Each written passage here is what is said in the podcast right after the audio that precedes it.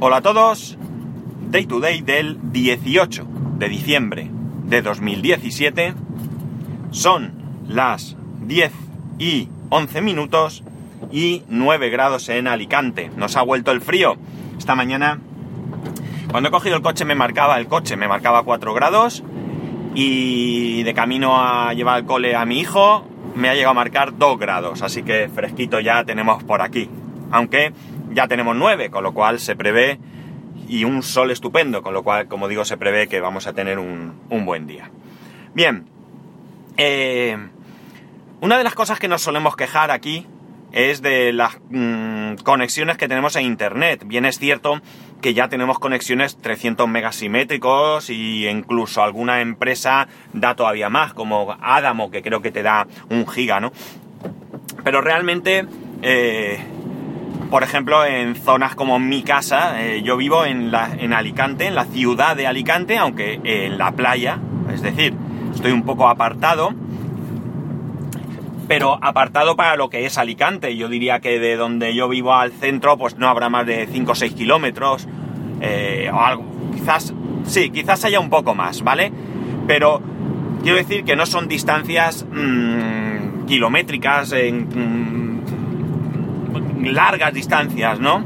Y además es una ciudad, no es un, pueblo pequeño perdido en la montaña y cosas así donde sea difícil llevar eh, internet. Entonces, como digo, pues bien, yo tengo una conexión bastante buena, bastante buena porque tengo 120 megas y es verdad que va, que va esa conexión, va bastante, bastante bien. Resulta que acaban de sacar un listado con eh, los mejores países o los países donde mejores conexiones a internet tiene la gente en general, ¿de acuerdo? Evidentemente siempre habrá casos particulares de algún pueblo remoto o lo que sea de qué sé yo qué país en el que tengan dificultades.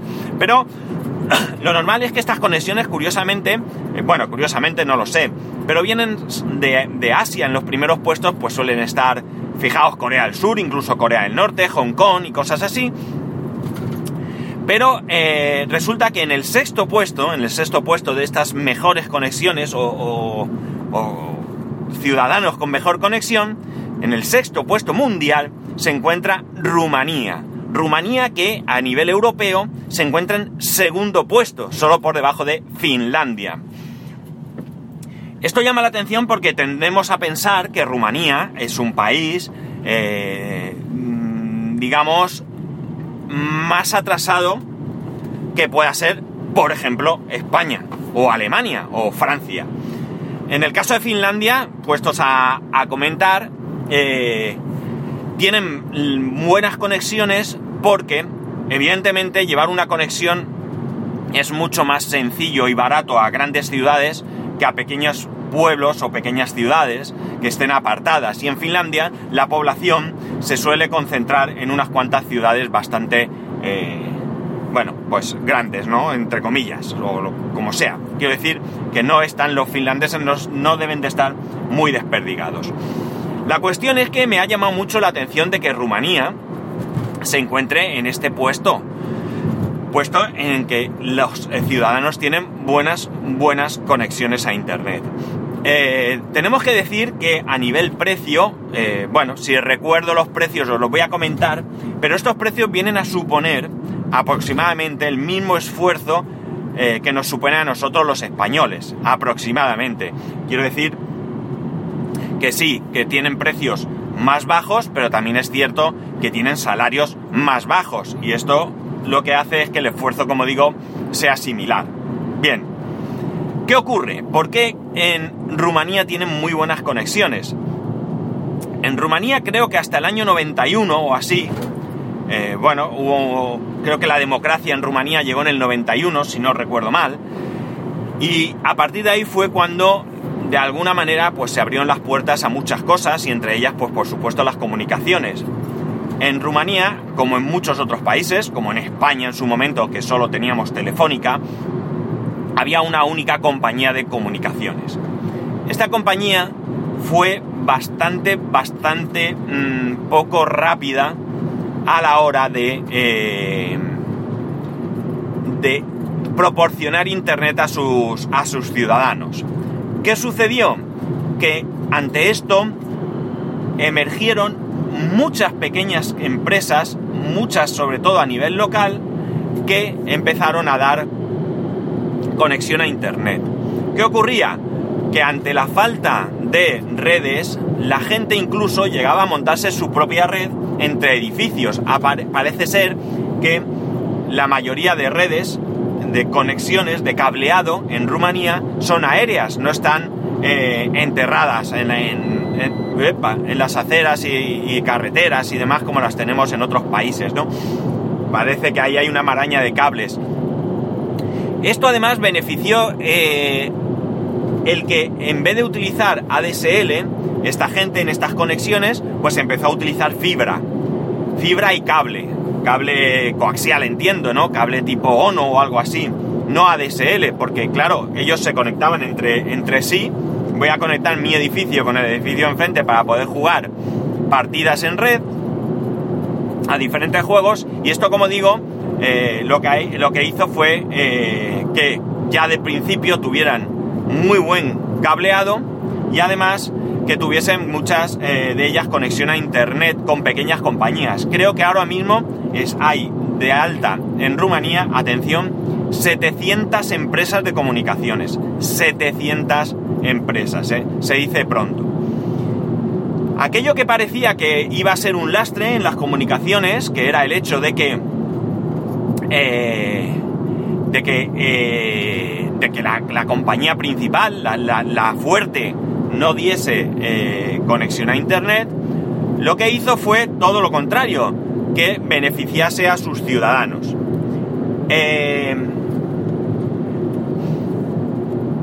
cosa curiosa, porque lo normal es que esto hubiese hecho que estuviesen en un puesto inferior, ¿no? Como seguramente ocurre en la mayoría de los países en los que pues las compañías no se han dedicado a eh, mejorar sus comunicaciones, probablemente porque también tengan dificultades económicas en esos países, ¿no? Y haya cuestiones mucho más urgentes que resolver. La cosa es que mm, ahora mismo en Rumanía, pues, por ejemplo, a ver si recuerdo más o menos, creo recordar que puedes conseguir mm, mil megas de bajada y 500 de subida por algo así como creo que era 8 euros o algo así. Eh, insisto, tenemos que pensar que nadie diga, oh, qué barato. Es barato para los sueldos que nosotros podamos tener, pero para un ciudadano rumano eh, es, supone aproximadamente, ah, perdón, aproximadamente el mismo esfuerzo que para, para un ciudadano español, ¿no? Teniendo en cuenta que la base que han tomado me hace gracia, porque han tomado el salario medio del país. Y el salario medio de Rumanía, no lo recuerdo ahora, pero el salario medio en España está en 2.600 euros. No sé cuántos de vosotros cobraréis 2.600 euros. Ya os adelanto, sin ningún rubor, que yo no cobro 2.600 euros al mes. ¿eh? Pero bueno, hay conexiones de 300 megas simétricos por poco más de 5 euros. Incluso tienen una tarifa de 20 eh, gigas eh, por 4G por también 5 euros y pico, 5,36 o algo así, ¿no? Por tanto, como veis, eh, bueno, estamos hablando de un país que, como digo, supuestamente tiene un desarrollo menor, un país que entendemos que va por detrás de otros países por simplemente una cuestión de cómo ha ido evolucionando, principalmente políticamente, pero en cambio ellos no tienen que eh, esforzarse mucho más que nosotros para eh, conseguir esto. Eh, sí que es cierto que hay pueblos y demás que tienen también dificultad, pero creo que allí la agilidad con la que el gobierno está acometiendo las reformas legales necesarias para que llegue, os recordar que el otro día hablábamos aquí mismo del acceso universal, pues todo este tipo de cosas, pues parece que allí el gobierno se lo ha tomado con otra con otro tipo de, interés mayor quizás y por tanto está mejorando mucho eh, todo ello. Evidentemente pues tendrán cosas que mejorar porque no me imagino yo una ciudad cableada por todos lados con una maraña de cables, pero en cualquier caso ellos ya tienen toda su red en marcha y ya están funcionando. Y esto, como eh, desde luego, me parece muy interesante, que me parece interesante que hayan podido tener este acceso. Es decir, el, la, que, a ver, no sé cómo iba a emplear una palabra, pero no sé si la iba a emplear bien, pero voy a emplear otra parecida. La inacción de la compañía principal de comunicaciones eh, ha hecho que la gente se espabile, ¿no? Eso no ocurre en todos los países, ¿no? Ya digo, yo en mi caso, por ejemplo, que no vivo cerca de la. que no vivo en un pueblo, que vivo en una ciudad, resulta que a mí eh, ahora empieza a haber más eh, oferta de internet, pero hasta no hace mucho la cosa era complicada, ya lo sabéis porque yo lo he hablado aquí, que he tenido Movistar eh, penoso al principio, luego ha ido mejorando, ahora ya hay fibra que llega hasta mi puerta, eh, de hecho mi vecino de, de puerta con puerta tiene esa fibra de Movistar, pero resulta que eh, bueno, o no llegaba, pero otras compañías, incluso hoy mismo, no hace mucho también, os hablaba aquí de mi, de mi esfuerzo por renovar mi, mi internet en casa, pues hay muchas compañías que no llegan o que tienen ADSL eh, que lo dan, o fibra incluso, pero que lo dan en diferido, no sé cómo lo llaman ahora, pero que no es diferido creo. Pero bueno, que no lo dan ellos directamente, sino que es a través de otra compañía, generalmente Movistar. Y bueno, pues te obligan a, a ciertas eh, tarifas y cosas que, que, bueno, pues no tienen mucho sentido hoy en día, pero bueno, es lo que hay. A la madre mía. Me acaba de adelantar un Porsche, matrícula alemana, que están acostumbrados a no tener límite de velocidad. Pero bueno. Eh, entonces, eh, muy bien, muy bien por, por los rumanos. Enhorabuena por esa iniciativa, enhorabuena por, por no conformarse con lo que hay y salir adelante. Yo creo que todo esto en algún momento se tendrá que regular porque 700 compañías no sé si dan para... En un futuro no sé si les dará, porque me imagino que irán espabilando, habrá, entiendo que habrá fusiones, uniones y al final pues quedarán unas pocas compañías. No sé si esto es bueno para, para, para, los, para los usuarios, para, para los ciudadanos de Rumanía, no sé si es bueno porque, porque habrá menos oferta y cuando menos oferta hay, peores precios se suelen conseguir. Pero bueno, ya digo, en principio me parece una grandísima iniciativa que hayan surgido tantas empresas, tantas pequeñitas empresas dispuestas a asumir esa, esa función que la compañía que en un principio debía de haberlo hecho, sobre todo por posibilidades económicas, no lo hizo. Y bueno, pues que disfruten todo lo que puedan, que sigan por ese camino, que, que creo que es un buen camino, ¿no? Que todavía me parece ridículo que, que, bueno, que el acceso aquí mínimo para internet sea un mega cuando estamos hablando de, eh, pues eso, 300 megas simétricos, 1000 megas en algunas compañías, e incluso hablamos de cosas mucho más grandes. Así que, pues nada, eh, a ver qué ocurre con, con todo esto. Muy buenas oyentes de Day to Day de Santiago Pascual. Yo soy Juan Yo soy Fran. Y somos los integrantes de ese llamado podcast Friquismo Puro. Esa, esa gentuza, esa que mucha gente sufre en silencio, Sí. pues nada. eh, Por desgracia estamos aquí también. Pues nada, sí, pues nuestra forma de horrorizar oídos y que la gente pase un mal rato, Qué pues Bueno, queremos mandar este audio. Eh, que fíjate, yo quería... eh, a nuestro día- amigo Santi, Perdi- permíteme que te llame Santi porque, Porque cojo... eres así, confianza, Soy así, ¿no? sí, abro el- mis brazos al amor. No te preocupes, eh, ya, ya lo sabemos. Eh, el tema es que el día que Santiago puso el audio ese, eh, Ujú. yo tenía ganas de mandarle un audio antes de que él lo dijera.